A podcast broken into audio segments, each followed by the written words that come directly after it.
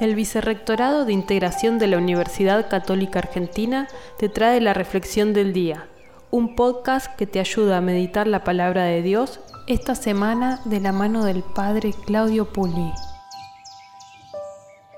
Hoy es sábado después de ceniza y estamos compartiendo el capítulo 5 del Evangelio de San Lucas. Allí se nos presenta la conversión de San Mateo. Ya al inicio de este tiempo cuaresmal se nos propuso las tres prácticas cuaresmales clásicas, la oración, el ayuno y la limosna, es decir, la caridad. Hoy, en la figura de San Mateo, se nos presenta una temática muy específica de este tiempo de cuaresma, que es la conversión, pero no en abstracto, no mirando a terceros, sino en modo muy personal. ¿Qué tengo para proponerme de conversión en esta cuaresma de 2022?